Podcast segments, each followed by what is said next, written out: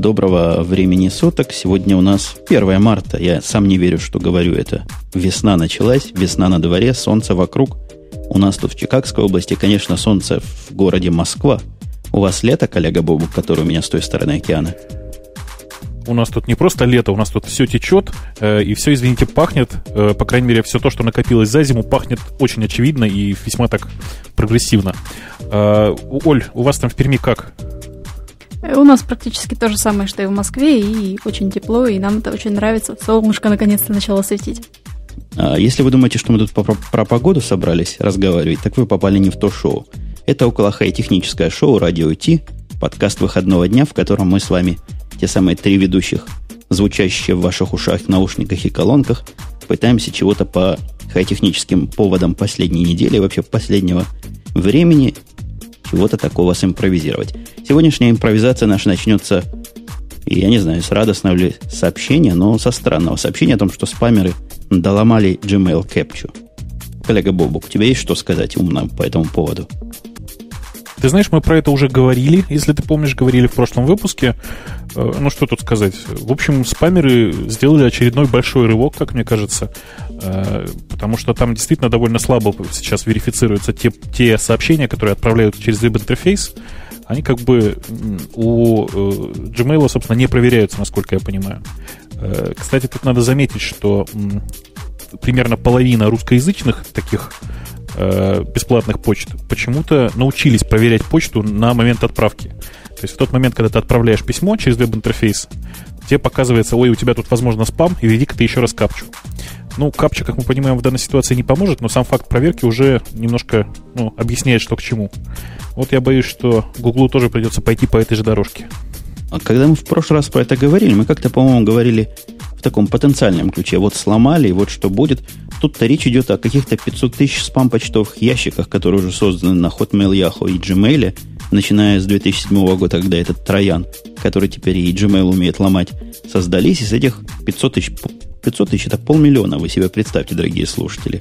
Рассылается всякое, всякое, что не есть вредность. Говорят, что этот Gmail Capture сломать было труднее всех остальных – у них там как-то участвуют два, два хоста для проверки. Как-то там мудрено. Я не очень понимаю, чего там Gmail проверяет. Я хотел, знаете, с чем поделиться с вами? Я опять пытался зарегистрироваться на Windows Live. В этот раз я не смог их капчу прочитать. Вы видели, какая там капча крутая? Видел, она там не хуже теперь, чем на Mail.ru. Ты на Mail.ru новую капчу видел? Нет, давно не видел. Но я, я честно говоря, я, вот. я не прошел тест, что я человек. Я не понял, чего они предполагают, что я введу. Там, если вдруг кто не видел, одни циферки стоят, вроде бы, а вторые бегут. И чего я пытался ухватить глазом циферки, которые бегут, а, видимо, надо было ухватывать те, которые стоят. Вот у меня такая же проблема вообще, потому что э, совершенно непонятно, что там и куда, куда и как выводить, потому что цифр слишком много на экране. Э, какая-то часть из них там бегает, прыгает, какая-то часть из них там не то что стоит на месте, а кажется более-менее неподвижной на фоне всех остальных.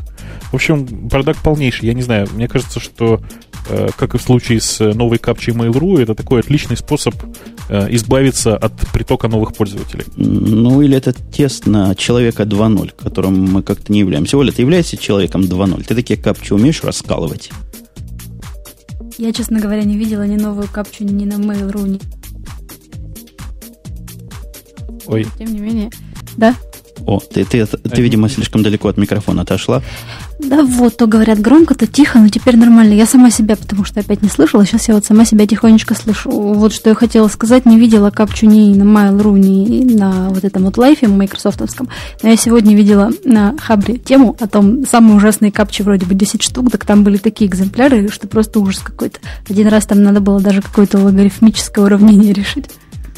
Ты, ты видел эту тему тоже? Я тоже на уравнении посмотрел. В принципе, вспомнил школу, по-моему, это в девятом или десятом классе учили. И я бы эту капчу, наверное, прошел, задумавшись, и подтвердил бы, что я человек. Но, в принципе, я могу себе представить такие математические капчи, которые и не захочешь решать для того, чтобы это самое доказать. Вообще вся, вся идея капча, она была в первую очередь всегда нацелена на то, чтобы робота отличить от человека. Сейчас, мне кажется, в общем, роботы и люди уравнялись, и роботу, и человеку одинаково сложно разобраться в этой капче. Какого черта, я не понимаю. Надо придумывать что-то новое. А есть какие-то бизнес-идеи? Биометрия? Ну, пока нет, но я не знаю, я видел много разных капч. Вообще, мне кажется, что самый простой способ сейчас, вместо всей этой капчи, просто банально просить выслать, высылать человеку смс и говорить, скажи, какая, какая, э, собственно, какое сообщение пришло к тебе на телефон. Э, ну, таким образом кто-то меня авторизировал недавно. Все сотовые сервисы так себя авторизируют. Ну, нормально, они-то могут. Им-то посылать ничего не стоит, и как бы эти сообщения бесплатны. А у вас смс-ки платные, господа? Э, смс в смысле входящие, конечно, бесплатные. Вот так вот, конечно, ты, ты сказал уверенно. У нас, по-моему, 200 смс в моем плане и считаются и входящие, и выходящие, насколько я знаю. Так что не так оно и конечно. Ну, я как бы категорически против был бы пользоваться сервисом, которым смс входящие платные, потому что периодически, там, не знаю, придет какой-нибудь придурок и начнет активно отсылать тебе смс в результате ты попадаешь на деньги, да? Что за глупость? А что вы скажете про нашу следующую тему? Она тут не сразу подряд идет, о том, что в Рунете появилась смс-переписка всех абонентов, вот буквально всех и буквально вся. Непонятно, насколько она появилась, но ее предлагают на продажу за всего 400 рублей за один месяц. А, это даже обновление, можно себе абонемент купить. БББ. Еще раз. В Рунете появилась смс-переписка всех абонентов. Название статьи, которую, а. по-моему, Оля нашла. Они утверждают, что цена да, да, 300 да. рублей за один месяц. Я пытаюсь понять, что значит за один месяц. Это месячные разговоры или ты подписываешься и платишь каждый месяц 400 рублей и получаешь обновление постоянно? Ну, я, честно говоря, даже не догадывался, что такой сервис существует. Э, я сильно сомневаюсь в его вообще легальности и возможности, потому что, ну, э, ни один сотовый оператор вообще этого никогда никому не отдаст. И там завести себе, не знаю, шпиона в мегафоне МТС и Билайне довольно дорого будет. И в результате это будет стоить далеко не 300 рублей. Ну, это, конечно, нереально, и операторы связи по этому поводу выступили и сказали, что наши СМС защищаются настолько, что ну, не сможете вы их никаким образом добыть, и что это за база вообще непонятно, говорят операторы.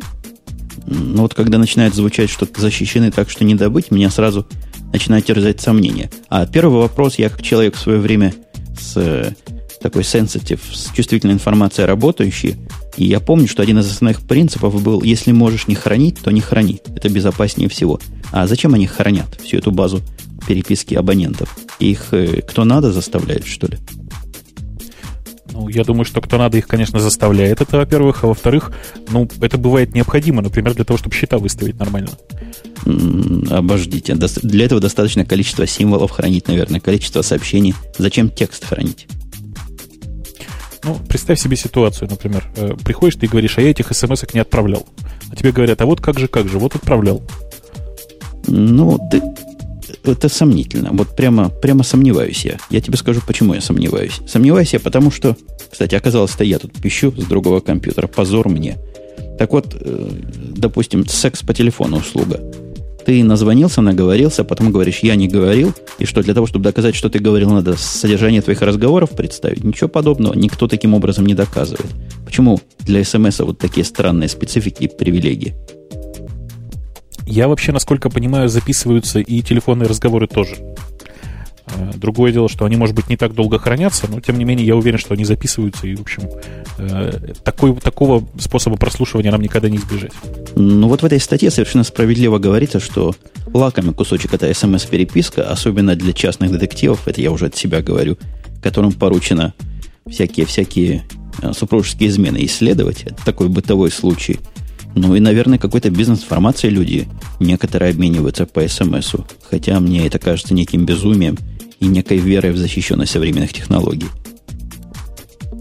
Не знаю, у меня, у меня есть предположение, как они действительно могут собирать эти э, смс но не знаю, я вот э, могу себе представить некоторые там станции следящие, да, которые просто банально перехватывают э, исходящие вот эти самые GPS, GPS-пакеты, Э, с, ну, не GPRS, собственно, а GSM-пакеты, содержащие смс и как-нибудь их там разбирают. Но что-то я сильно сомневаюсь, чтобы действительно операторы это куда-то продавали. А, вы знаете, господа, у меня вопрос. У меня вопрос к Оле. Оля, как человек, который сидит в интернете и живет в интернете, нам всем стало известно, что она в этом выпуске стукнутая. У тебя как мыслительные способности не пострадали? Речевые, речевой аппарат на месте? Все в порядке? Похоже, что пострадали. Да я не знаю, я интересуюсь, Сижу мужики молчу. интересуются. Да как сказать, как-то немножко непонятно. Я для тех, кто не в теме, поясню. Я сегодня была в Кунгурской пещере, и там такие низкие своды. Нас очень много раз предупреждали, будьте осторожнее. Но тем не менее, я три раза стукнулась головой об эти низкие своды. Последний раз так, что у меня там звездочки над головой улетали.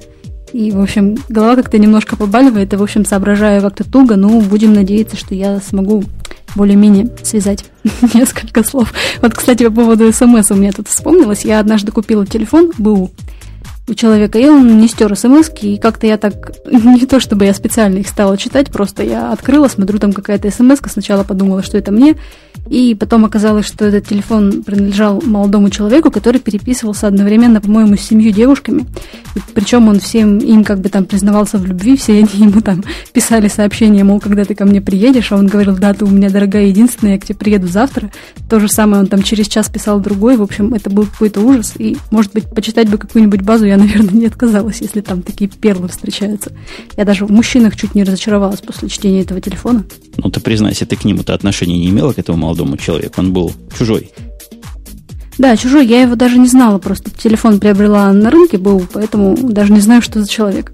Интересно. А то можно было бы хороший бизнес такой, маленький сайт-бизнес на стороне себе замутить, найти человека и просить денег малых, но разумных. Оля, ты, на самом деле нужно же было поступить не так. Нужно было записать все, все номера телефонов, куда он смсил. Потом каждый из них выслать смс-ку. Докажу, что такой-то, такой-то, наглец, там, самозванец и вообще черти кто. Э, за небольшие деньги. Ну и пишешь, какие небольшие деньги. У меня по поводу стукнутости Олиной была еще одна завязочка. После того, как ты сказала в Твиттере, что пойдешь спать стукнутая, я сразу вспомнил наше детское поверье. Во всяком случае, во времена моего детства было известно, как головой стукнешь, спать нельзя. Я попытался тебе это написать в Твиттере и был уверен, что написал. Это я нас перевожу к теме о том, что Твиттерифик-то обновился. Какой-то, на мой взгляд, крайне неудачный апдейт. Я откатился на старую версию, потому что новая делает вид, что работает, но не посылает, не принимает. Она у меня просто перестает вообще функционировать, хотя на вид как живая. Это точно, я вот уже второй день пытаюсь с ней разобраться, и тоже не могу понять, то ли это я глючу, то ли это она глючит, то сообщения не приходят, то он вдруг перестает обновляться, то еще что-то случается, просто что-то не то с ним точно. А ты обновился, ну, Вову? Я обновился, прочитал э, со сообщение от создателей Твиттера о том, что э, есть проблемы с новым API, который использует новый Твиттер на, собственно, стороне сервера. После этого откатился на предыдущую версию и тихо, спокойно живу. Да, я то же самое. Мы, в общем, все, кто сидим здесь на версии 3.0, и я предупреждаю вас, дорогие слушатели, если у вас 3.1 вот так странно работает, это, скорее всего, не у вас проблема, потому что подобная проблема у трех из трех ведущих радио Ти. У нас тут есть такая такая штука, которую, я думаю, можно вполне смело называть э, MacBook Air киллером. Еще с прошлого раза UMPC 2133 у нас тут мелькает. Смотри, какая замечательная штука. Компьютер от HP за 630 долларов денег весит, по-моему, практически столько же, сколько э, MacBook Air, при этом мал да удал. Это мой любимый цвет, мой любимый размер. 9 дюймов. Просто вот то, что, то, что надо, то, что доктор прописал, в конце концов, то и сделали. Э, при этом цена действительно хорошая. Я вот все хожу и думаю, сколько же он будет стоить у нас в России для того, чтобы его купить. Э, чуть-чуть добить туда памяти, и будет просто вот супер машинка такая портативная, как раз очень удобно для поездок. Если кто-нибудь из ведущих в этот момент даст ссылочку на устройство в чат, и, Оля, я имею в виду тебя, то, наверное, люди посмотрят на эту красоту. Действительно, выглядит симпатично. Выглядит так, как старые компаки выглядели, если кто помнит старые комповские, компаковские ноутбуки. Что оно там на борту имеет, никто не знает. Я, я, во всяком случае, точно не знаю, что там есть на борту. Как-то информация это не очень понятно. Утверждаю, что при таком малом размере практически полноразмерная клавиатура. Ну, в чем лично я сильно сомневаюсь. Э, собственно, действительно, по поводу внутреннего устройства ничего не сказано. Единственное, что э, сказано, что он на базе того же самого процессора Penryn, значит, что в принципе можно себе представить, какое там оборудование. Э, понятно, что без Wi-Fi таких устройств сейчас не бывает. Вижу вот там сбоку на разных картинках три USB-слота. Э, собственно, действительно, мне кажется, что добить там памяти до 2 гигабайт и будет просто отличная машинка. Между делом, чат умер все-таки опять. Я вижу 129 человек, и некоторые из них переписываются. Но я в процессе попробую что-нибудь с этими товарищами сделать. И я вот что хотел сделать. Я хотел анонсировать новую фичу, которая давно ожидаемо была нами и некоторыми слушателями. Сказали, что можно присылать нам 30-секундные ролики, мы их будем проигрывать, и всякие другие завтраки и обещания раздавали, но из-за технических проблем не выполняли. А вот теперь у нас есть такая физическая техническая возможность. У нас все подключено, и я хочу представить вашему вниманию первый пример вот такого коротенького ролика, присланным одним из слушателей. Добрый вечер. Сегодня 20 февраля. На флайере магазина Best Buy была замечена реклама планшета Nokia N830. Из внешних изменений практически ничего не, ничего не поменялось. QWERTY-клавиатура выдвижная, правда, стала полностью черного цвета. Но ожидают, что добавится ко всем его вкусностям, добавится еще беспроводный модуль WiMAX потому что Nokia объявляла о своих э, планах выпускать такие устройства, и вот это устройство будет первое со времени этого заявления. Ну, тенденция, скорее всего, положительная, потому что нравится, нравятся людям эти устройства. Ну, на это, наверное, все. С вами был Антон из Израиля.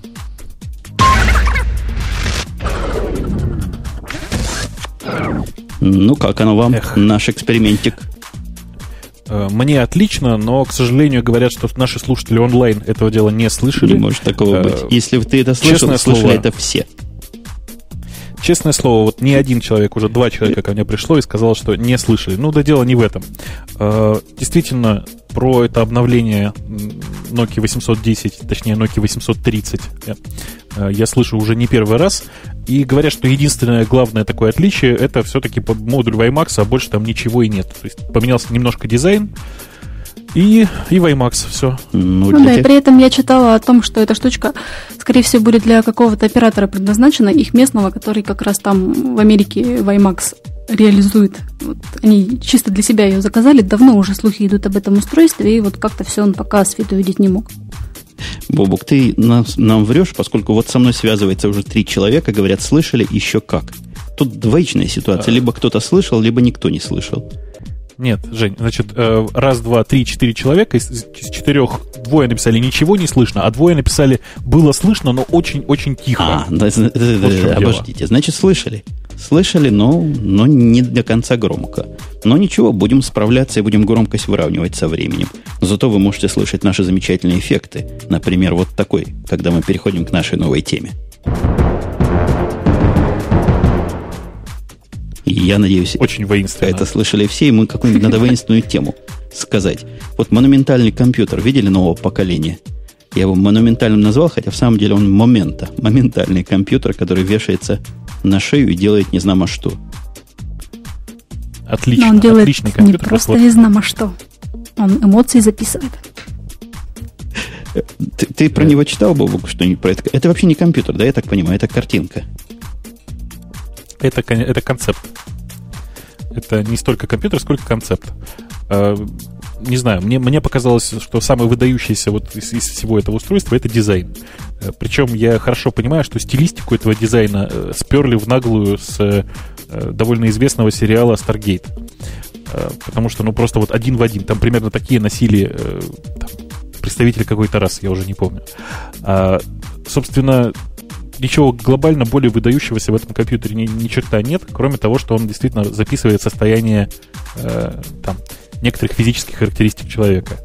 Э, создатели предполагают, что таким образом они будут записывать эмоции. Э, ну, эмоции записать несколько сложнее, чем просто там, не знаю, сердечный ритм. Но, тем не менее, идея довольно интересная, выглядит очень хорошо, а когда оно появится в реальной жизни, я думаю, что еще очень-очень не скоро. Нет, и эта вещица, кстати, она выиграла на конкурсе Next Gen PC Design, который проводит компания Microsoft.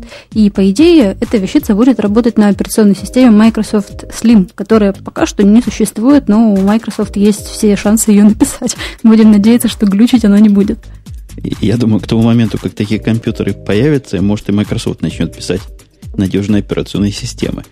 А, я пытаюсь понять, ну вот, допустим, записали вы эмоции, записали все на свете. Это что, такой портативный магнитофон всего, всего что бывает? Потом его подключаешь, например, к MacBook, к своему любимому, переводишь оттуда все эмоции и наслаждаешься чем-то таким. Вот такое использование предполагается или где? Ну, я вообще не понимаю, какое использование предполагается, потому что воспроизвести эмоции, как ты понимаешь, не получится никак. Не, ну почему не получится? Если представить какое-то биосоединение, например, вживленные в мозг электроды, потом одеваешь прямо это на электроды и проигрываешь себе обратно все свои эмоции. По-моему, вполне перспективная идея. Угу, угу. Жень, скажи, у тебя случайно фамилия не Лукьяненко? А что, уже такое было? Я не первый это придумал. Ну, я думаю, что почти все фантасты рано или поздно в своих произведениях описывали такие устройства. Сколько ж можно-то? Э, я думаю, что до появления таких устройств еще очень-очень много времени, а главное, что тут проблема не технологического характера, а психологического. Нужно научить людей, что втыкать в себя провода, это, в общем, не смертельно страшно. Представляешь, такие мини-джеки прямо на голове будут, втыкаешь туда разъемчик раз, и все, и подконнектился. У нас есть... Не. А, говори. Жень, Жень, ну ты что, ну Нет? ну ты что? Ну зачем же так, так грубо? Нет, ты должна имплантировать маленький такой чип, который будет реализовывать там 802.11n. И все. Провода какие-то, прям прошлый век. Не, мне кажется, лучше, чтобы были все-таки разъемчики наружу, их чистишь чтобы они блестели и как следует соединялось с ними. И прямо проводом подключаешься. Соединение надежное, соединение железное. Никуда не денешься от него красивое, блестящее, главное, чтобы хром торчал. Конечно, да? конечно. Где-то будет мода, как их выстригать, эти места. У тебя золотой разъем, у меня серебряный, ты круче, чем я. А Оли будет вообще платиновый. Ну вот такое точно что-то было, знаешь, с дифференциацией по цвету разъема. То есть книг таких огромное количество, уже, уже, уже все по 10 раз это придумали. Так что ты тут не оригинал совсем. А вот что было оригинально после вот этой грозной музыки, которую я поставил, надо было другую тему вставить. О том, что геймер был арестован за убийство в видеоигре, по-моему, мы об этой теме не говорили. Хотя тема хорошая. Проникновение онлайна в офлайн проникновение онлайн в офлайн. А, это ты говоришь про вашу американскую историю, когда какого-то несчастного геймера случайно арестовали, да? Ну, ничего себе случайно. Оля, дай нам информацию, за что арестовали. Ну, человек играл в компьютерную игру, потом хотел позвонить своему другу и сказать ему о том, что он там всех поубивал. Позвонил и ошибся номером, попал какой-то женщине непонятной. И сообщил этой женщине, не слушая, видимо, даже ее «Алло, я убил их всех» и повесил трубку. Как бы сознательная женщина, да, вот не знаю, если у нас, допустим, такие в России, и стала бы я звонить, если бы мне позвонили и сказали такое, ну, тем не менее, обратилась она в полицию, звонящего вычислили, и вот арестовали. И что самое-то интересное, его арестовали, и потом разобрались, что он ни в чем не виноват, и никого он не убивал, но все-таки для профилактических целей провели у него дома обыск и нашли, что он там какую-то повестку в суд по поводу что-то там с кокаином было связано, и он эту повестку, в общем, проигнорировал. И все-таки этого человека привлекли к ответственности за это. Ну, чего я вам скажу на это? Еще Жеглов говорил, наказание без вины не бывает. Раз взяли, значит виноват, а если не виноват, так сделают виноватым. Вор должен сидеть в тюрьме, и он будет сидеть в тюрьме. Я сказал. А я вот в данный момент сижу и плачу по тому поводу, что никак не могу попасть в чат. Ну, просто вот никак. А я, я в чате и вижу там 135 человек. Поэтому мы тебя там ждем. Вот мне, ты знаешь, мне все Все говорят, что тормозит. просто нереально тормозит чат.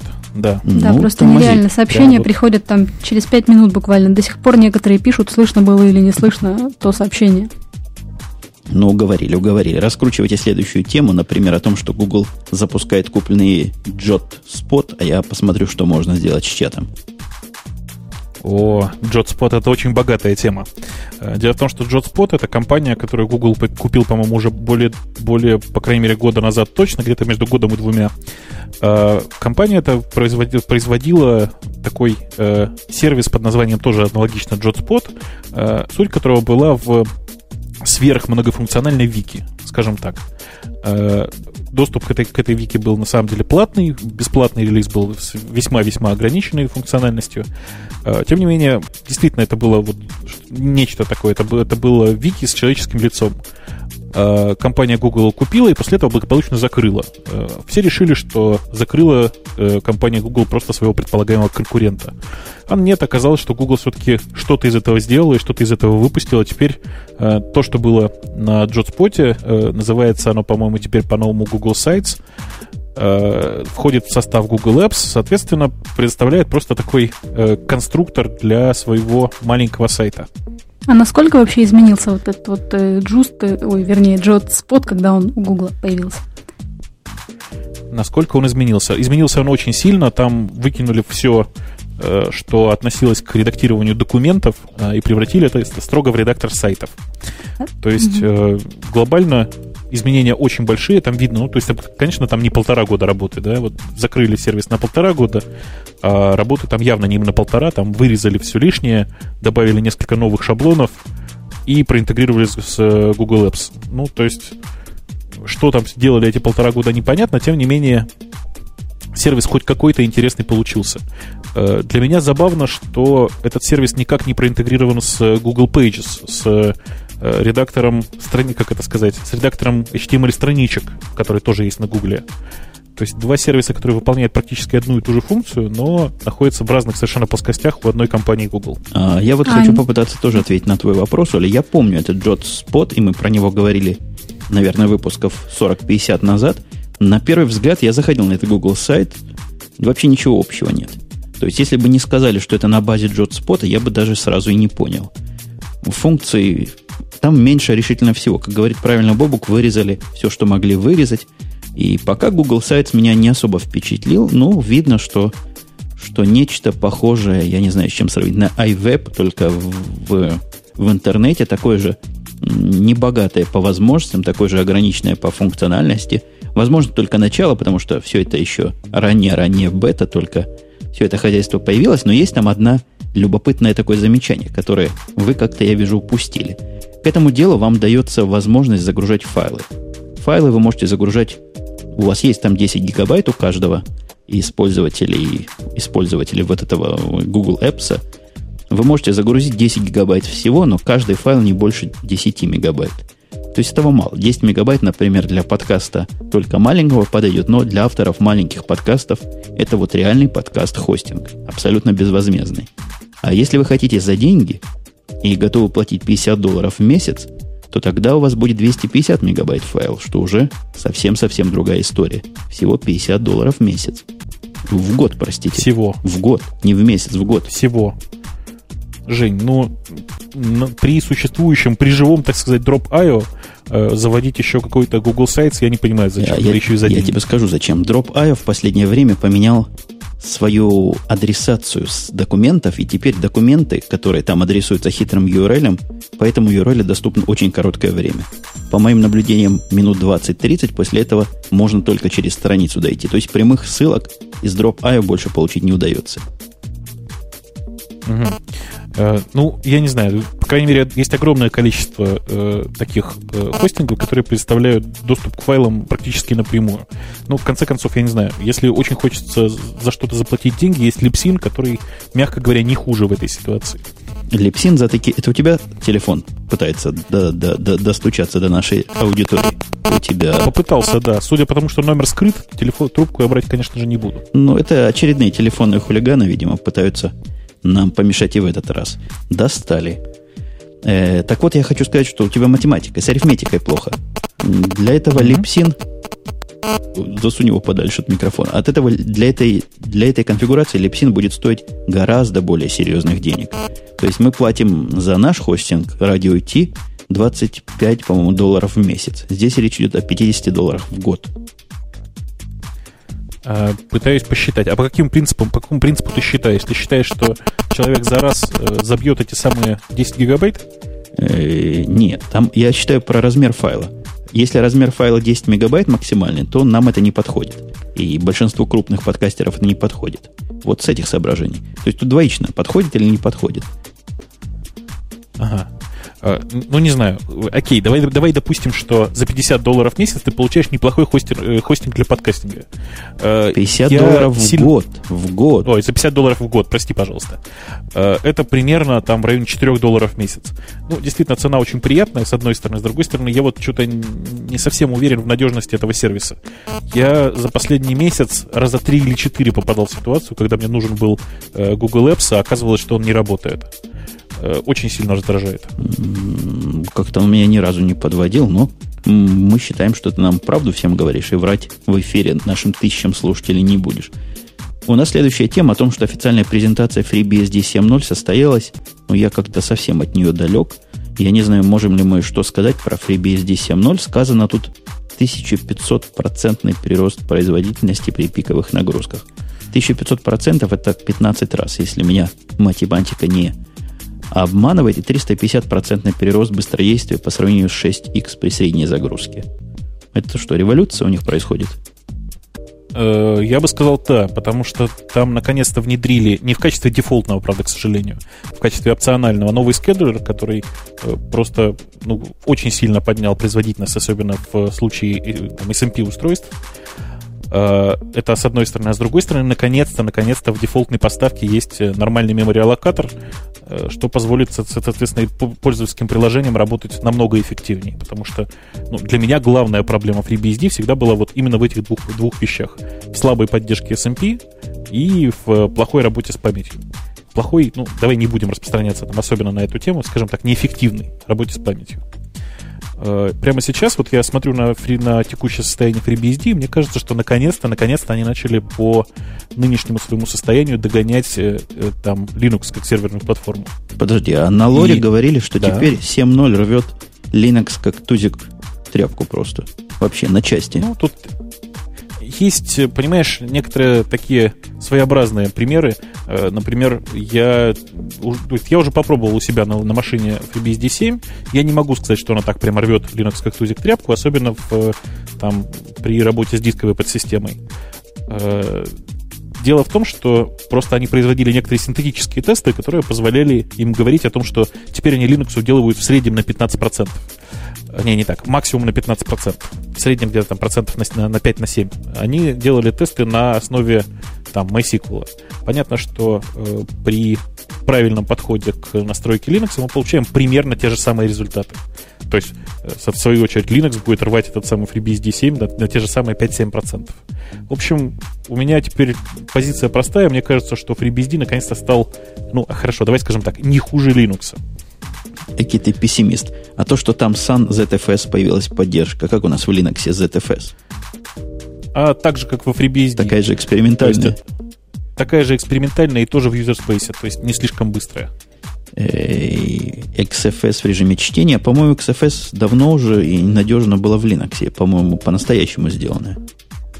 Да, да, да, действительно это было так. SGI очень хорошо портировала XFS под Linux. Очень долго не могла его пропихнуть в основную ветку ядра, но сделала это уже достаточно давно, и теперь XFS под Linux это просто одна из таких хороших мультимедийных э, файловых э, систем вот таких для пользователя. А, позвольте задать вам технический вопрос. Нас тут утвер... упрекает о том, что мы от техники далеки. Вот у меня вопрос к технике. А вы, сударь, на боевых серверах какую файловую систему предпочитаете? Или это секрет? Да нет, никакого секрета нет. Чаще всего стоит XFS. Э, в смысле, чаще всего стоит э, X3. Местами стоит XFS. Сейчас, по-моему, XFS изжили совсем. Ну, просто за ненадобностью. То есть X3 почти всех устраивал. Э, есть исключения. Исключения, понятно, в первую очередь в сторону там сетевых файловых систем. Там, где используются сетевые файловые системы, там ну, вариант, вариантов много и разных. Пробовали использовать и Gluster, пробовали использовать и GPFS и всякие такие хитрые, сложные названия. Я тоже много экспериментировал в свое время, потому что у нас один из, один из классов боевых серверов очень сильно завязан на файловую систему. И, как ни странно, после всех этих экспериментов и после множественных падений с Razer, который в наших условиях работал гораздо быстрее, хотя не гораздо, значит, заметно быстрее, чем X3, но при этом сильно нагружал, а потом он упал и все порушил, все-таки вернулись на X3, и на X3 живем себе нормально. То есть, с моей точки зрения, наиболее балансированная такая система для, для широкого класса серверов приложений, мне кажется, на сегодня. Ну, у меня к X3 главная, главная, собственно, претензия заключается в том, что она не очень подходит для десктопа. То есть для там просто для рабочего стола она не очень подходит. Как серверная платформа она меня устраивает ну, почти на 100%. Вот, видимо, тех, кого не устраивал Dig.com на 100%, для тех Яха открыла какой-то, как они считают, аналог этого веб-сервиса, называется Buzz. Я не знаю, как вы, я на него зашел. Ну что, красота неимоверная, но сказать, что это аналог Дига, я бы так сходу не сказал. Да, я тоже посмотрел на этот сервис. Это не аналог Дига, это э, сервис некоторым образом похожий на Диг. По-другому я назвать это затрудняюсь. То есть это некоторый новостной сервис с системой рейтингов для новостей. Собственно, все, по-моему. Да, я скажу больше, даже система рейтингов там такая мудреная. Если вы зайдете на этот баз, как, какой, какой линк я не помню, но Yahoo баз поищите в самом же Yahoo, то и найдете. Можно увидеть на первой странице самый высокий рейтинг какой-нибудь статьи, за которой проголосовало два человека. И баллов там 500. Ниже будет статья, за которую проголосовало 500 человек, и у нее будет рейтинг 10. То есть там система расчета хитрая. Они считают количество ссылок на новости – они считают в том числе количество поисков на эту новость, количество обращений к этой новости. Человеческий фактор, тот, который на диге, в общем, главный, который рулит и, и бибикает здесь, он один из факторов, и судя по тому, что мы видим, не самый, не самый главный, не самый важный в построении этих рейтингов. Кроме того, меня удивило отсутствие комментариев к статьям. То есть я на Дик, когда любил ходить, сейчас я на него перестал любить ходить, там читать стало практически нечего. Любил комментарии почитать. Ну, почти как на лоре там были комментарии. Здесь нет комментариев. Это вообще где? Это вообще что? Ну да, я целиком с тобой согласен. Уже сейчас видно, что все это действительно там глючит и тормозит. А на самом деле я хочу сказать, что в отличие от Дига, прямо сейчас вот на первой странице совершенно там понятные и действительно интересные нормальному человеку новости. Э, то есть система-то, в общем, неплохая. То, что комментариев нет, это, ну, пожалуй, пожалуй, действительно глупо. Я надеюсь, что они там появятся, потому что обсуждение вот этих новостей это одно из самых интересных занятий вообще для такого сервиса. Новости ведь можно обсуждать и, допустим, там, где они опубликованы, на оригинальных сайтах. А это просто вроде такого агрегатора удобного. Ну, в этом случае, наверное, удобнее было просто какой-нибудь RSS-ридер, мне кажется, использовать, где подписываешься на то, что хочешь. Хотя, наверное, что-то в этом есть.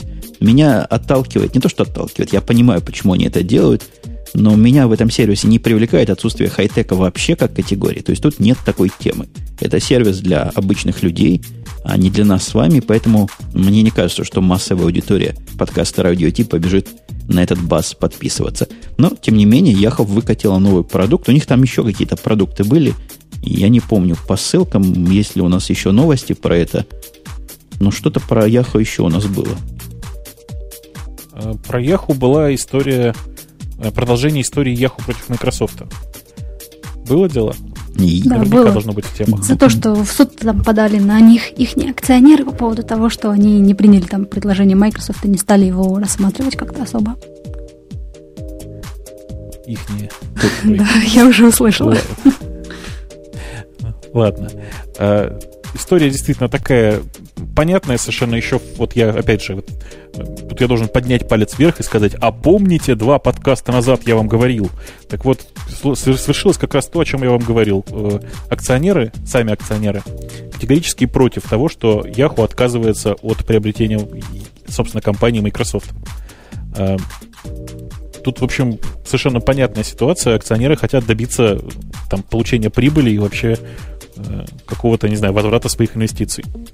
Ну, акционеры какие-то коротко смотрящие. Они смотрят на Яхо бумаги как на такой short-term прибыльное дело. Если смотреть вдаль туда, то вообще сомнительная. Сомнительная перспектива этого объединения, хотя Microsoft со своей стороны уже готовит своих работников. Я не помню, была ли у нас новость, это проходило тут или нет, но скандал надела утечка внутренней переписки майкрософтовской, в которой они пытаются психологический климат к этому слиянию внутри у себя подготовить. Мол, готовьтесь, придут новые люди, не обижайте их, все будет хорошо, будем вместе большой и дружной семьей работать. Ох, э, на самом деле понятно, к чему стремятся акционеры. Дело тут не только в том, что это там быстрый, быстрый возврат своих инвестиций, да, но еще и э, понятная ситуация, потому что если сейчас э, Microsoft покупает Yahoo, происходит именно объединение, то акции Yahoo автоматически становятся акциями Microsoft, а акции Microsoft несколько более стабильны, нежели акции Yahoo, и, в общем, кажутся более прибыльными бумагами пока. А, что касается слухов, то я как-то к ним очень спокойно отношусь. Мне кажется, что это какие-то байки, потому что, ну, не бывает того, того, таких ситуаций, чтобы вот прямо взяли и утекли какие-то документы. Я таких ситуаций никогда в жизни не видел, и поэтому я им не особенно верю. Ты хочешь сказать, кто надо, тот и утек? Конечно, конечно. А у, Кого надо, того и утекли. А у нас в чате появился Сван. Это означает, что пришло время перейти к разговорам вокруг Apple. Э, это хороший, хороший подход, мне кажется. Я вот Сван в чате появился, а я до сих пор не могу, к сожалению, поэтому э, давайте вы мне будете хоть иногда рассказывать, что ли, что там у вас происходит. Но ты не догадываешься а... сам, что Сван говорит про Apple в нашем чате. Я знаю, что он говорит, и целиком поддерживаю его позицию, особенно в отношении некоторых устройств компании Apple. Но давайте не будем забегать вперед. Что вы думаете, господа хорошие мои соведущие, по поводу обновления MacBookов и MacBook Pro? Нас спрашивали, как мы относимся к такому не революционному, а эволюционному развитию.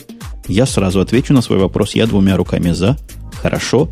Хотя с какой-то стороны меня это ставит в позицию некого идиота, который заплатил такие же деньги за компьютер, который практически уже в два раза медленнее, чем те, которые продаются под той же самой маркой и за те же самые суммы. Ну, мне кажется, что Apple идет по самому правильному, самому подходящему пути, выпустив две практически аналогичные технические, но при этом э, совершенно различающиеся внешне по стилю, там, я не знаю, по всему, э, такие вот линейки ноутбуков. Э, то, что деньги потрачены, ну, потрачены, там же дело не только в производительности, дело ведь еще и в корпусе, э, не знаю, там, в видеокарте и так далее. Не, мы, мы немножко о разном говорим. Я говорю о том, что в, в MacBook, который такой же, как у меня MacBook, и стоит столько же, теперь все лучше – и новое поколение процессор, процессоров, простите, и частоты новые, и диск в разы больше, чем у меня в базовой конфигурации на 160 гигабайт, а у меня он 80 гигабайт в моем черном, продвинутом, самом крутом на то время MacBook. Обновились... Ты его, наверное, давно покупал. И MacBook Pro тоже обновились, тоже частоты новые, появились более емкие жесткие диски, появился мультитач. Это, я так понимаю, такая же штукенция, как и на MacBook Air. Ну, насколько я понимаю, да. Э, дело здесь, как бы, не, видимо, в первую очередь в софтварной поддержке этого дела, потому что если я ничего не путаю, то стандартный тачпэд, э, который ставится и на Pro, и на обычные MacBook, он точно, ну, он точно такой же, чисто физический, э, и, понятно, ограничение здесь чисто программное. Я вот все жду, когда же, когда же наконец появятся, не знаю, там какие-нибудь хитрые патчи, которые позволяют установить тот кусок софта от MacBook Air на обычные MacBook это наверняка будет нарушением той самой лицензии, за которую ты в прошлых подкастах ратовал. Будешь хакерить? Да, по-любому будет нарушением лицензии, но я же человек простой. Я же поставлю и сниму. Да-да-да, это рассказывать будешь слушателям радио идти. По поводу SDK нам тоже рассказывали истории. Вы помните, что вот конец февраля выйдет SDK и полный буквально капец всем этим пиратским взломам. Не выйдет SDK, похоже, 6 марта будет представлена версия этого SDK, а финальная выйдет где-то в 9 э, в июне месяце, 9 числа. Ну что, срамота ходячая, что я вам скажу. Почему срамота? Ну, потому что обещали в конце февраля, представят а. 6 марта, а выйдет 9 июня. Это я называю срамотой. Не, уме, не можете успевать, не хватает времени, скажите сразу, не морочите нам одно место. Не, мне кажется, что Apple просто э, переросла из стадии из состояния маленькая дробь средняя компания в стадию большая компания. Но сама это, этого еще не, не осознала. То есть э, происходит типичная ситуация. Э, маленькая компания чем отличается? Э, объявили срок, да, дату релиза и все сотрудники маленькой компании просто порвутся для того, чтобы выпустить все, все в срок. Ну, потому что положено так, потому что все, ну, там, все как одна большая семья ринулись и начали работать. В больших компаниях чаще всего такого не происходит, и поэтому объявляется один срок, потом второй срок, потом третий срок. Вот, похоже, что-то догнало такой Apple.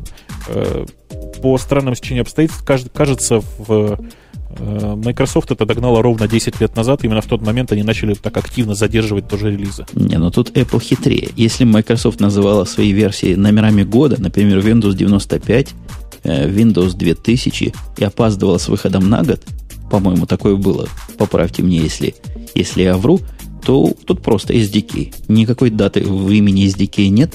Молодцы. Хотя бы в эту сторону не пошли, был бы SDK 07 или SDK 08, было бы обиднее. Ну, действительно было бы обиднее, но я особенно не страдаю. На самом деле, даже выход э, там, бета-версии SDK это уже, уже большой шаг вперед, потому что сейчас никакого формально способа писать софт под э, Apple iPhone нет, а главное, нет никакого способа его туда устанавливать. Вот в чем дело. Оля, а у меня к тебе, как к флагману пиратства в нашем подкасте, вопрос. Говорят, хакнули, говорят, iPhone просто окончательно, и все это так просто, и так чрезвычайно элементарно, и последняя прошивка ломается за 5 минут, никаких проблем вообще нет. Доведи на нас сведения с передовой борьбы за деавторизацию айфонов. Ну да, есть такое дело. Есть один очень хороший хакер, зовут его Зибри. Он недавно выпустил для прошивки 1.1.3 полный взлом. Там сначала идет jailbreak, затем идет... Э, сначала то есть активация, потом jailbreak, потом разлочка. И все это делается буквально одной кнопкой в одной программе. Очень удобно. И вот прошивка для iPhone 1.1.4 вышла тоже практически на днях. И буквально через несколько часов для нее уже тоже вышла та же самая программа от Zibri, там немножечко обновленная, которая тоже буквально там одной кнопкой ломает.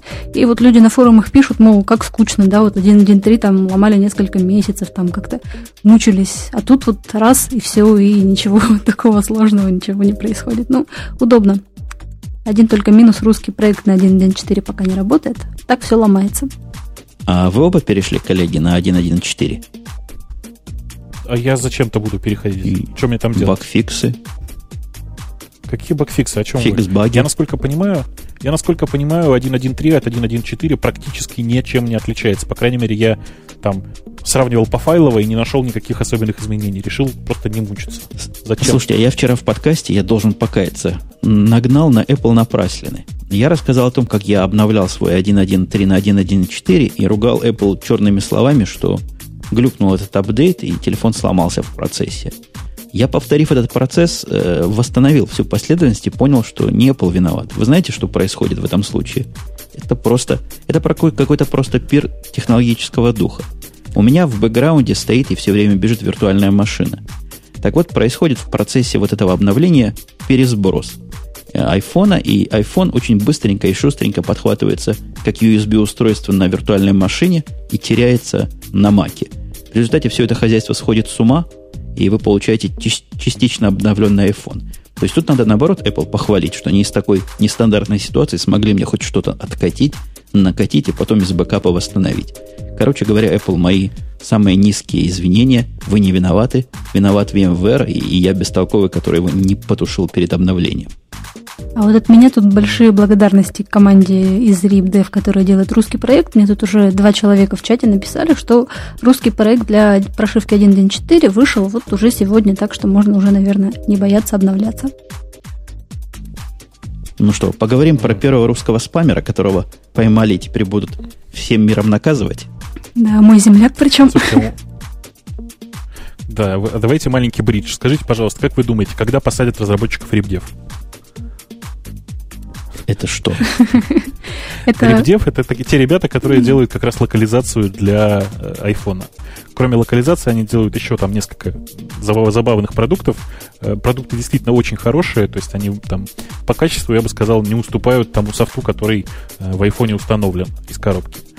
А, но, тем не менее, вот это же типовые, типовые представители как раз тех самых реверс-инжиниринга, того самого реверс-инжиниринга, то они еще имеют наглость за это брать деньги за свой софт. Представляешь? Не, не представляю, чтобы их посадили, потому что, мне кажется, Apple совершенно сознательно не преследует такие случаи и не гоняется за этими хакерами. Мне сильно кажется, вот так как активно Apple воевала против в свое время Apple Insider и других сайтов, которые секреты выдавали, у них такие есть все силы, и все возможности их прижать. Этих хакеров, которых в принципе знают, ну такой Вася, который знают все на деревне, никто не трогает. И я не думаю, что за ваших хакеров возьмутся. Ну, возможно, ваши местные российские заморочки. Новый президент начнет наводить порядок. И первым делом с тех, кто Apple обижает. Хотя, говорят, у него самого Apple есть. Так что iPhone. Вряд ли он с них начнет. Наверное, начнет с тех, кто против Microsoft. Я думаю, у него же iPhone наверняка честный. Он же наверняка у него в роуминге все дела. И никакой русской клавиатуры там, конечно же, нет. А это была, по-моему, предвыборная агитация. Это ты хорошо сказал, да, про кандидата? Конечно, конечно. А, ну ладно, такую агитацию сегодня можно. Так вот, в Перми. Что там у вас, Оля, происходит? Расскажи нам. Чего, с ума посходили, с цепи посрывались? Бедных спамеров, которые по тысяче сообщений посылают, уже в каталажку тянут. Типа да, как говорится, похоже, наши правоохранительные органы решили выделиться среди там чуть ли не всего мира и во всей России. Уж точно вся эта информация прозвучала очень громко, и вот представители наших как это называется, УФАС, в общем, как это расшифровывается, забыла, сообщили о том, что выявили они какого-то спамера, который рассылал очень много спам-сообщений. Они пока не называют ни его имени, ни то, где он находится, что он делал. Говорят, что, скорее всего, просто пока улик против него мало, всеми силами пытаются его прижать, вот пытаются. И 15 февраля уже будет суд против него. И действительно, это самый первый случай в России, когда спамера именно пытаются посадить за спам по той статье рассылка почтовых сообщений без согласия на то получателя. А, я вижу, как это, это ФАС называется, ваша Федеральная антимонопольная служба. Сразу ага. вопрос встает, а вот. почему она этим занимается? Ты знаешь, я думаю, это просто был единственный спамер в Перми, э, и думаю, он остальных спамеров просто мочил, э, всячески давил, гробил им предговал ценами. Я думаю, вот так. Да, а ты знаешь, что еще странно в этом сообщении? Они призвали вот эти федеральные антимонопольная служба, федеральная звучит почти как FBI, ФБР, призвали какую-то веб-студию жанр, специалиста веб-студии для того, чтобы словить спамера. Это, это вообще как? Как они его ловили? Я предполагаю, как они ловили. Но у вас какие мнения есть? Я я думаю, что он оказался единственным, то есть представители вот этой самой веб-студии жанр оказались единственными близкими к э, вот этому самому УФАС, кто умел э, смотреть на хедеры в письме. Как у тебя такая мысль? И, и у меня другое предположение. Я предполагаю, что его ловили, как мы в свое время ловили хакера, а именно вступая с ним в переписку, подружаясь с ним и приглашая его на пиво. А там уже наручники и маски шоу и все дела. То есть подносишь ты, значит, руку к кружке, а тебя раз так наручниками кружки пристегивают и говорят, все, теперь ты, значит, сядешь на сколько ты там лет. Теперь ты будешь все время с этой кружкой ходить. Угу. А, я не знаю, мне кажется, что вся эта ситуация довольно, довольно смешна сама по себе, и я уверен, что в конце концов ничего не докажут. Потому что доказать вину спамера, в общем, очень тяжело, практически нереально. Э, я предлагаю, учитывая то, что неделя как-то на хай-тек новости не особо богата, ну такие уж новости новостями, переходить потихонечку к темам и вопросам, которые нашими слушателями присланы. Благо есть определенное количество, если не будет возражений со стороны основных ведущих остальных этого шоу. Ну, это хороший, хороший вообще такой бридж к концу, тем более, что я этих тем вообще не читал. Э, это будет приятно. Ой, слушайте, пока мы не начали действительно говорить на пользовательские темы, я вам хочу рассказать смешную историю. Тут я для себя выяснил, оказывается, iPhone теперь стал настоящим true телефоном. Это телефон для настоящего линуксоида, причем для просто для, для настоящего поклонника Debian. Э, Дело в том, что... А, э, это я удивился, это поясните. А, значит, история очень простая.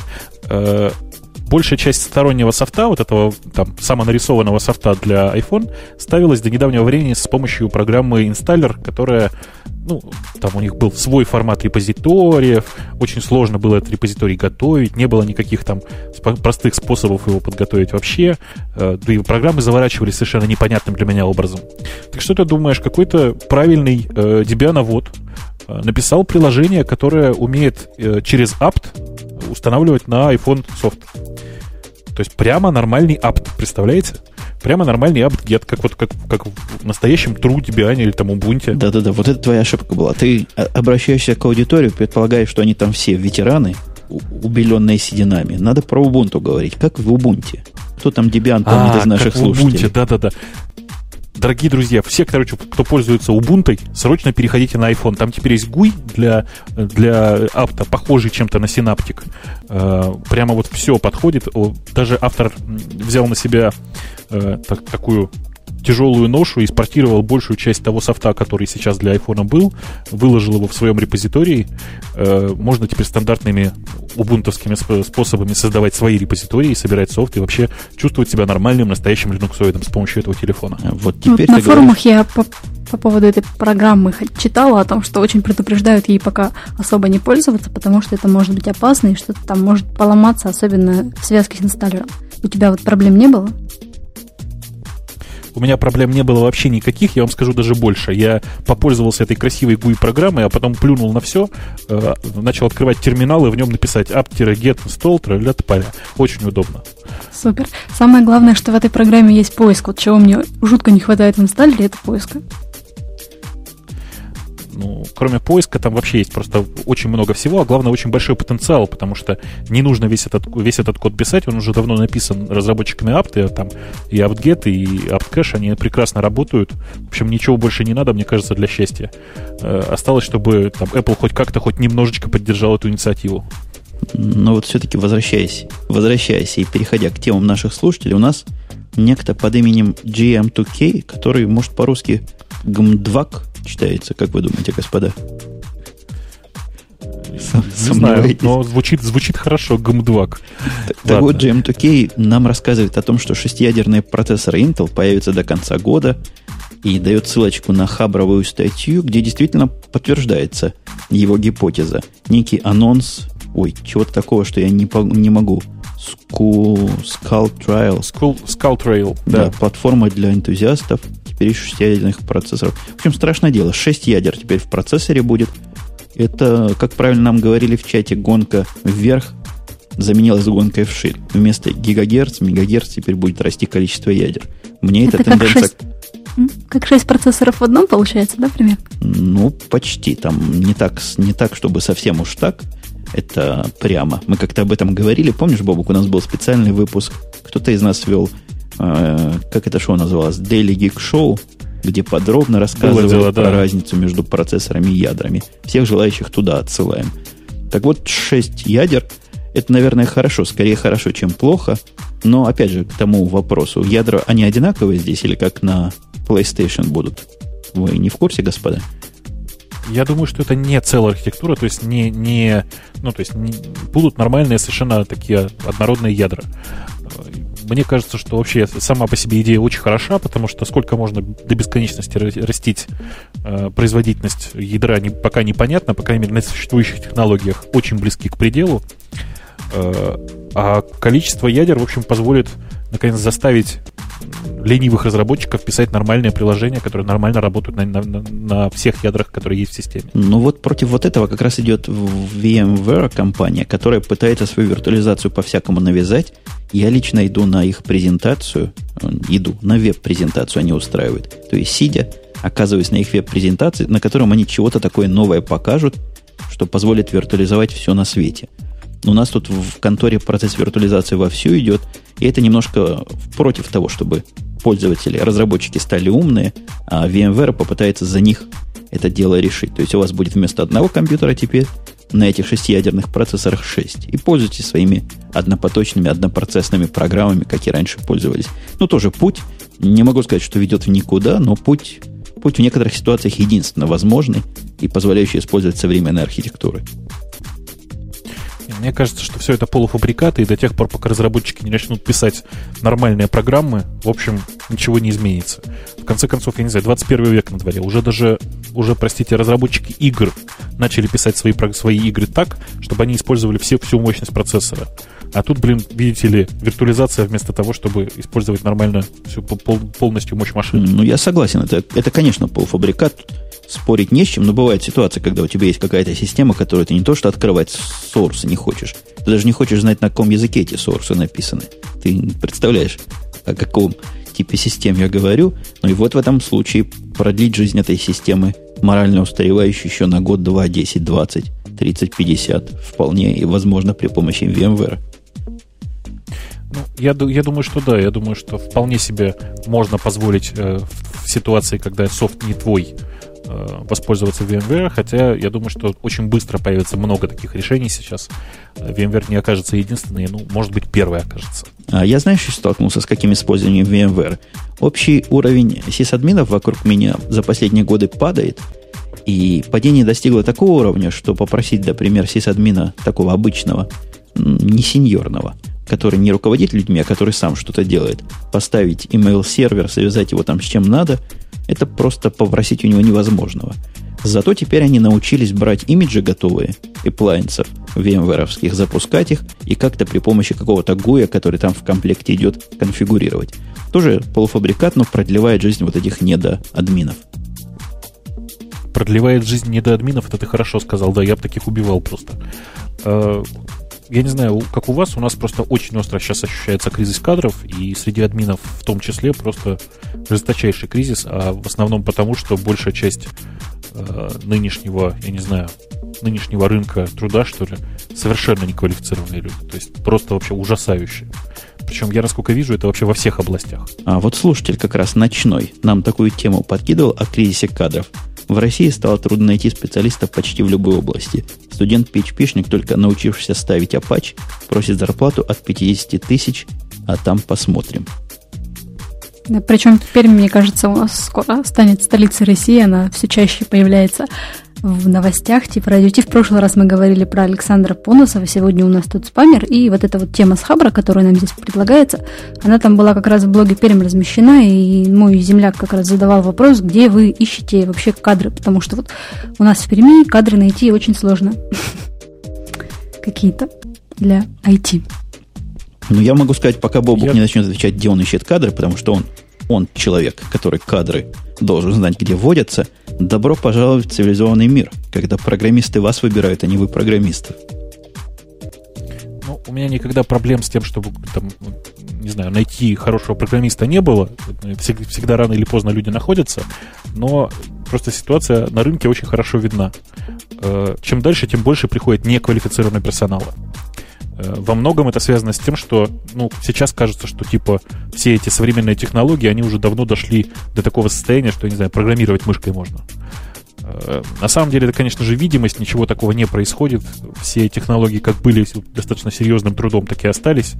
Э, мне кажется, что это там не только не только айтишная проблема, потому что та же ситуация происходит, ну вот насколько я сейчас вижу, в журналистике, та же ситуация происходит э, там в науке.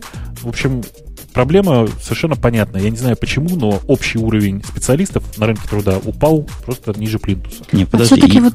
Э, так говори, Оля, говори.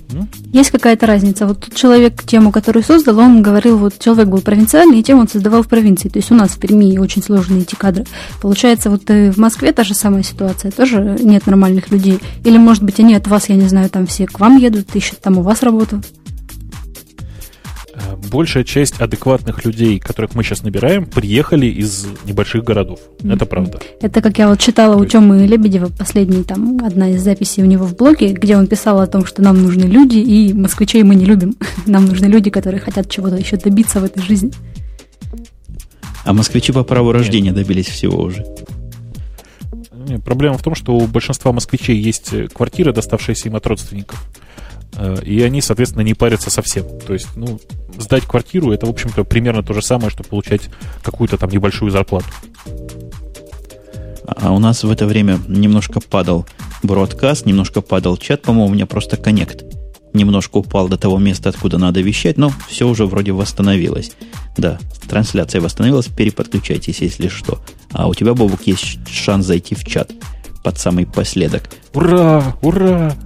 Так вот, так вот, ты говоришь, берешь тоже всяких, всяких, всякую лимиту, правильно, к себе на работу?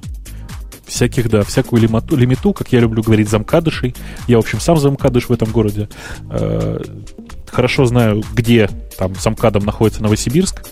Э, если кто не знает, это вот если ехать по шоссе энтузиастов и туда потом в ту сторону выезжать, замкад выезжаешь, и вот там... И сразу налево. Где-то далеко. Сразу налево. И где-то далеко там Новосибирск, да. Я примерно себе представляю так. Вот. Из Новосибирска просто в последнее время вот начал тянуться народ, и видно, что там э, народ э, квалификации выше средней по, не знаю, по, так, по провинциальным городам, да. Во многом, наверное, это сказывается э, близость к научным центрам всяким в Новосибирске. Вот. Та же самая ситуация, по-моему, действительно, я повторюсь, во всех, во всех совершенно областях. Это не проблема IT. Э, высоко, высоко квалифицированного персонала стало мало. Во многом это, мне кажется, связано с тем, что просто кадров стало больше на рынке труда. Э, появилось очень много там, студентов, которые пришли только после института. Э, они думают, что они уже все умеют, практика показывает, что чаще всего они не умеют практически ничего. Я вот повторюсь, это такая ситуация я вот в тех областях, которые я наблюдаю. Это в IT, в журналистике, э, в прикладной науке. А может быть проблема именно с обучением? То есть э, в комментариях к этой теме на Хабре очень поднимался вопрос тому, как учат. Кто-то говорил, что у нас в университетах вообще ничему не учат, там дурью мается. Кто-то говорил, вы сами не хотите учиться. Вот как ты думаешь тут? Я думаю, что это все чушь и пропаганда, потому что я не видел ни одного человека, который после института оказался бы э, там, не знаю, хорошо подготовлен благодаря тому, тому что, ему учи, что его учили в институте. Я скажу больше, я не видел ни одного института, в котором по, скажем, по IT-специфике чему-то путь нему научили действительно. Чаще всего человек учится сам.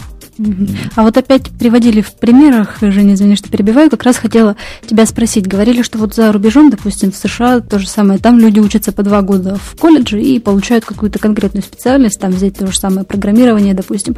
Но если человек метит на какую-то уже руководящую должность, там, высшего звена менеджер, то ему уже высшее образование нужно. Вот как у вас в этом плане лучше ли учат? Не, ну это тоже беда здесь с обучением, потому что действительно на бакалавра учат три года, и через три года выходят люди, имеющие очень общее представление о программировании, с одной стороны, с другой стороны, с претензиями, как у ваших PHP-шников, то есть вынь да положи ему какие-то дикие десятки и сотни тысяч долларов, а те, кто действительно что-то понимают, и которые заканчивают на мастера и понимают, что они делают, вот действительно мастеровое образование во многих случаях дает им понимание. Я сталкивался с этим, уже не раз об этом говорил. Они считают программистами работать ниже своего достоинства. Им надо руководить надо как минимум быть тем лидом или каким-нибудь крутым менеджером, ну, даже не проектов, менеджером групп программистских.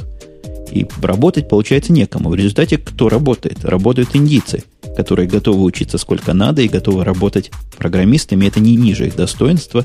Индийцы, китайцы, вот все эти люди сейчас... У меня сейчас в конторе половина, вот уже из тех, кем я управляю, стала половина индийцев.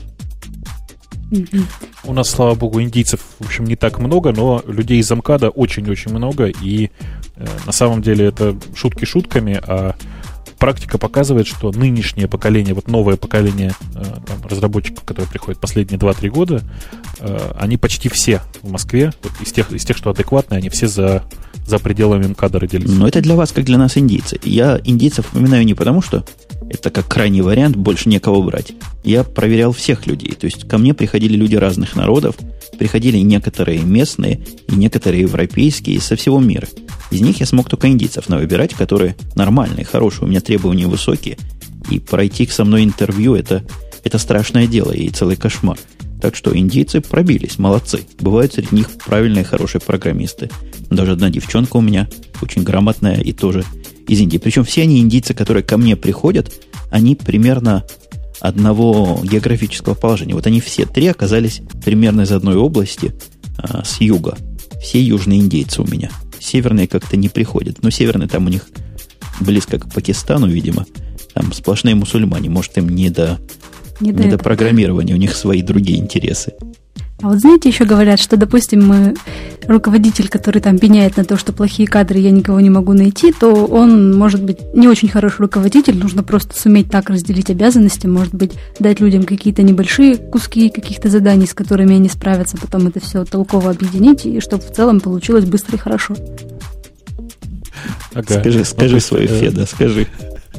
Эм, понимаешь, э, правильный руководитель, на самом деле, конечно, он, когда у него стоит задача, э, там, не знаю, застелить асфальтом километр э, дороги, конечно же, он должен уметь это делать двумя человеками. Один, значит, лопатой асфальт кидает, а второй поверху трактором ездит.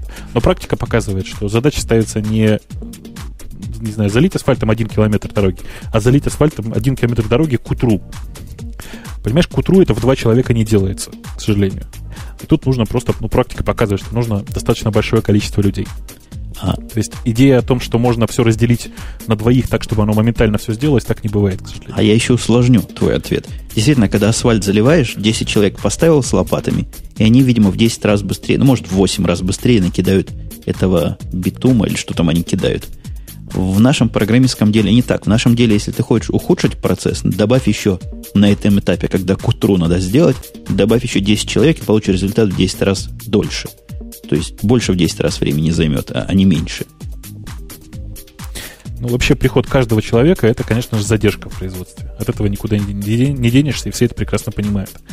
А если, опять же, так вот ударяться в, в, реально, в реальности жизни, э, тут сложно сказать вообще, кто хороший, кто хороший руководитель, а кто плохой. Дело в том, что в тот момент, когда ты набираешь новых людей и происходит задержка в производстве, да, ты начинаешь работать медленнее, это вовсе не означает, что в долгосрочной перспективе ты оказался неправ.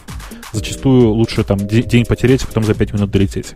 Да, совершенно так. И ситуации бывают разные. В некоторых случаях ожидаешь от человека какого-то аутпута через две недели, в некоторых и через два месяца будет рано. Так что тут все, все очень тонко, и вот так вот судить руководителей по, по производительности. Но, опять же, дробление систем в нашем деле на более мелкие куски, оно иногда геометрически прогрессирует сложное соединение этих кусков. Ты, я думаю, коллега Бобук и многие из программиста относительных людей понимают, о чем я говорю – Поэтому тут количеством, к сожалению, не все. Не все сделать, и как это 9 мужчин не сделают беременную женщину в 9 раз беременнее, или она не родит в 9 раз беременнее. Что-то там было про беременных и 9.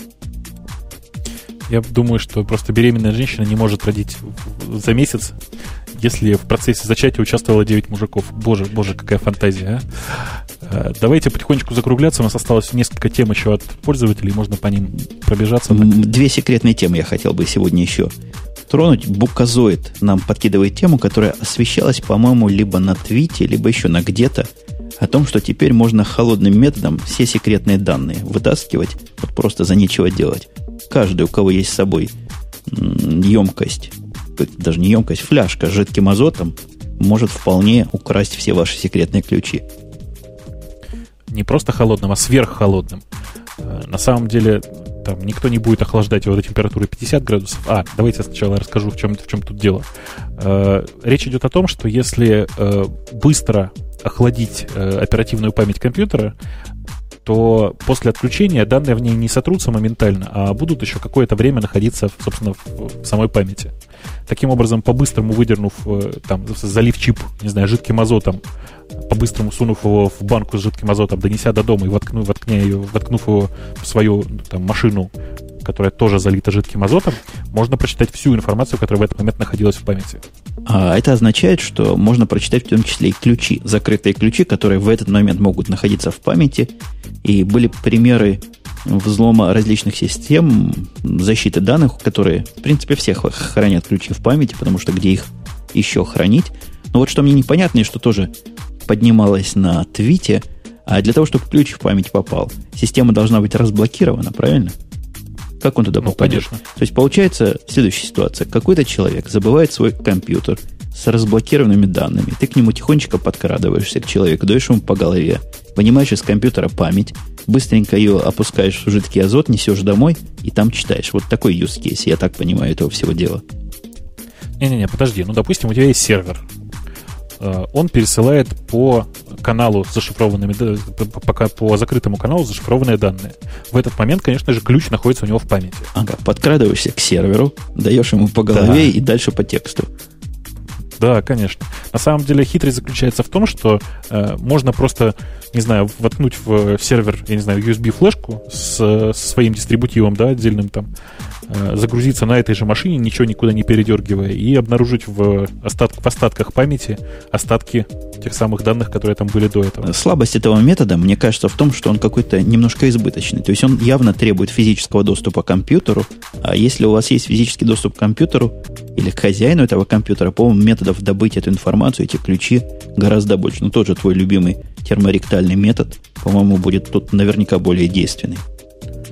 Да, ректотермальный. Точно, точно. А, я думаю, что на самом деле к, в качестве противовеса вот этому хитрому секретному американскому способу холодной перезагрузки у нас есть э, метод, я не знаю, огнестрельной нагрузки, когда простреливаешь человеку руку и говоришь так, быстро выдавай все данные.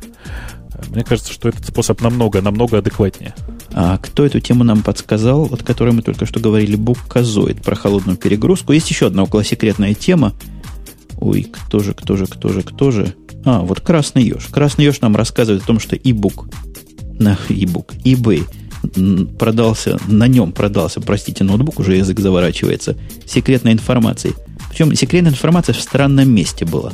Вы читали эту новость? Нет, ты рассказывай. Я рассказываю. Приобрел человек на eBay ноутбук какой-то поношенный. Потом он зачем-то снял клавиатуру. И под клавиатурой обнаружился диск с надписью Министерство внутренних дел секретно. Представляешь, да? Ты снимаешь клавиатуру, а там Да, диск. представляю. З- Зачем, отлично. зачем бы он снимал? Может, клавиатура не нажималась? Диск мешал. Мне кажется, может быть, он просто не загружался, допустим, диск был там один. Так он не, не в дисководе был диск, диск был под клавиатурой. Вот в этом вся суть. Я так понимаю, поэтому он потерялся. То есть А, я могу себе диск. представить следующую ситуацию. Кто-то засовывал диск так сильно в дисковод, что он аж под клавиатуру залез.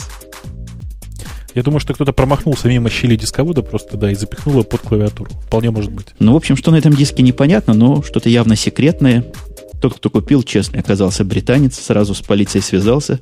Полиция связалась с кем надо, и теперь разбираются, как туда диск попал и кому бить по рукам. Ох, вообще все такие истории с забытыми данными мне, не знаю, напоминают какие-то там середину 90-х годов и истории с украденными дискетками. Мне кажется, что просто пора, в общем, прекращать записывать секретные данные на диски, вообще на физические носители. Что-то в этом есть такое порочное. Предлагаешь их все помнить. Не, я предлагаю просто записывать их там на жесткий диск и не, не доставать из компьютера. А жесткий диск уж ты не забудешь отформатировать, правда? Не забудешь, хотя, например, бэкаповские ленточки. Помнишь, была история, когда утекло, по-моему, в Citibank информация о всех пользователей с ленточек, которые на утилизацию везли, да как-то не довезли. А, да, да, была такая история. Э, Я думаю, что вообще нужно действительно тогда отказываться от физических носителей там, критических данных, все хранить в сети. Э, Пусть оно хранится где-то там на сервере. Э, Сервер стоит под большой охраной и никуда оттуда не вывозится. И мало того, что хранить на сервере, хранить как-нибудь распределенно, чтобы только при соединении вот этих кусочков, знаешь, как в шпионских фильмах, у тебя половина Ну доллара, да-да-да, у меня конечно. половина доллара соединили, вот тогда и прочитали. Хотя будут в этом в этой нашей с тобой шутейной теории и технические проблемы, а если второй сервер лежит, что я буду как дурак со своей половиной доллара делать? Ну что-то прямо с избыточностью надо, с избыточностью хранить данные. Ну, тоже дело, тоже дело. Но я предлагаю наши, наши, разговор, наши разговорчики заканчивать. Сегодня такой коротенький выпуск появился, получился. Но я думаю, это как раз и хорошо, потому что были, были претензии. Меня порадовало в сегодняшнем выпуске то, что ты на 50-й минуте сказал, что ты тему не читал. Потому что к прошлому выпуску был комментарий. Как только услышал, тему не читал, сразу выключил. Теперь мы человека 50 минут продержали, только потом он выключит. Ну, дорогие друзья, я действительно не читаю темы, просто потому что большую часть этих новос- новостей я читаю посреди недели. И так или иначе, конечно, я все эти темы читал, просто читал их в другом изложении или из других источников. Ну, действительно, я думаю, можно подводить концы. Мы сегодня сохранили вашего трафика и, и вашего всего, вашего времени. Я думаю, за это вы нас поблагодарите. А на этом я напоминаю, что с той стороны океана у нас был Бобук из Москвы, Оля из Перми. И Умпутун из Чикаго. Э, Я повторюсь еще раз, что действительно выпуск получился очень короткий. Будем надеяться, что следующий будет подлиннее, не знаю, поинтереснее, что ли, позахватывающий. Все, пока, до следующей недели. Пока. Пока.